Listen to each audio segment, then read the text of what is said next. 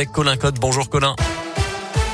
Bonjour Mickaël, bonjour à tous. Et à la une aujourd'hui, un habitant de Saint-Denis-les-Bourgs interné au centre psychothérapique de l'Ain cette semaine. Début janvier, quatre policiers avaient été blessés par le forcené retranché chez lui. Ils avaient été blessés avec une hachette. Le maire de Saint-Denis-les-Bourgs avait décidé de son hospitalisation d'office. Le septuagénaire refusait jusque-là de sortir de chez lui. Euh, placé en garde à vue mardi, son état euh, psychologique ne s'était pas amélioré d'après le progrès.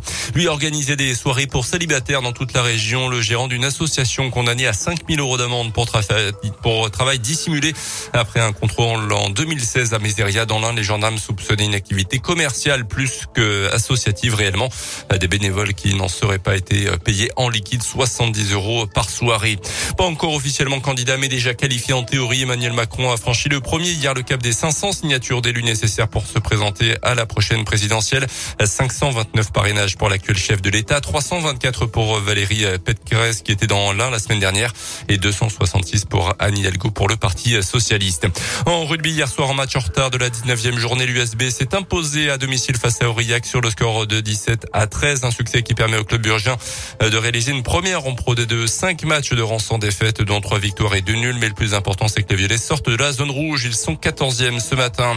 Et puis la cérémonie d'ouverture des Jeux Olympiques d'hiver de Pékin, c'est à 13h heure française des Olympiades sans public à cause de la pandémie et avec 100% de neige artificielle. Première chance de médaille avec la finale du ski de boss pour Perrine Lafont, ça sera ce dimanche.